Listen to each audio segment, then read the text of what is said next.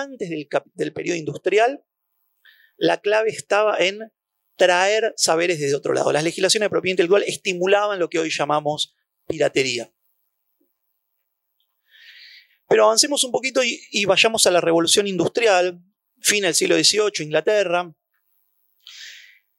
¿Qué sucedía ahí? Bueno, seguramente asocian la revolución industrial con eh, la máquina de vapor, Watt, eh, un montón de productos textiles que se exportaban, etc. Sin embargo, uno de los secretos mejor guardados de la revolución industrial es que el impulso decisivo para que funcionara vino dado por la piratería por la piratería de las máquinas inglesas, más precisamente por un particular sistema de patentes inglés. los ingleses tenían un sistema de patentes que incentivaba a que los inventores fueran a registrar sus creaciones, sus inventos, ahora sí ya con esta idea más moderna, más eh, romántica del que crea desde la nada, y que con eso se iban a hacer ricos una apelación al individuo propietario, racional, burgués, etcétera, que con su idea única salva al mundo y de paso se enriquece. Muchos inventores efectivamente fueron a tratar de patentar sus máquinas.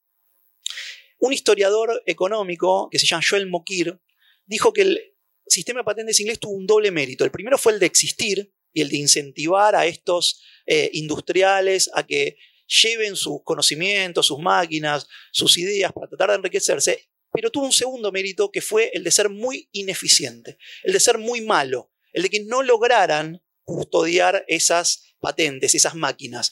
Lo que sucedió en la práctica es que todo el mundo copiaba esas máquinas. ¿Por qué eso fue un mérito?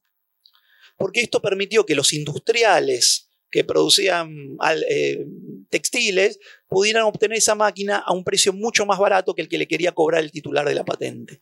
Y consecuentemente que pudieran venderse estos productos, productos textiles a precios mucho más económicos. Y eso fue decisivo para el despegue de la revolución industrial. Si no hubiese habido sistema de patentes, no hubiera habido máquinas como la Spinning Jenny, la Mule, máquinas que em, de hilar, de tejer, etcétera, que permitieron masificar la producción.